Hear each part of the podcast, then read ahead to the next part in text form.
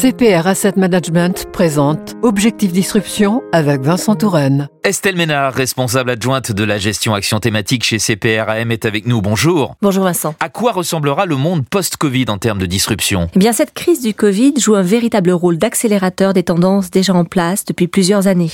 Le monde post-Covid sera un monde d'investissement dans la santé et il tendra vers toujours plus de digitalisation.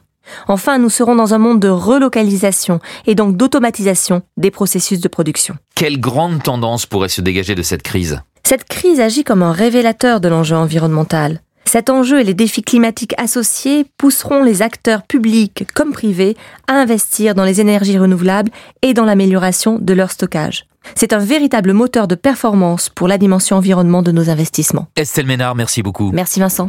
C'était Objectif Disruption, un programme proposé par CPR Asset Management.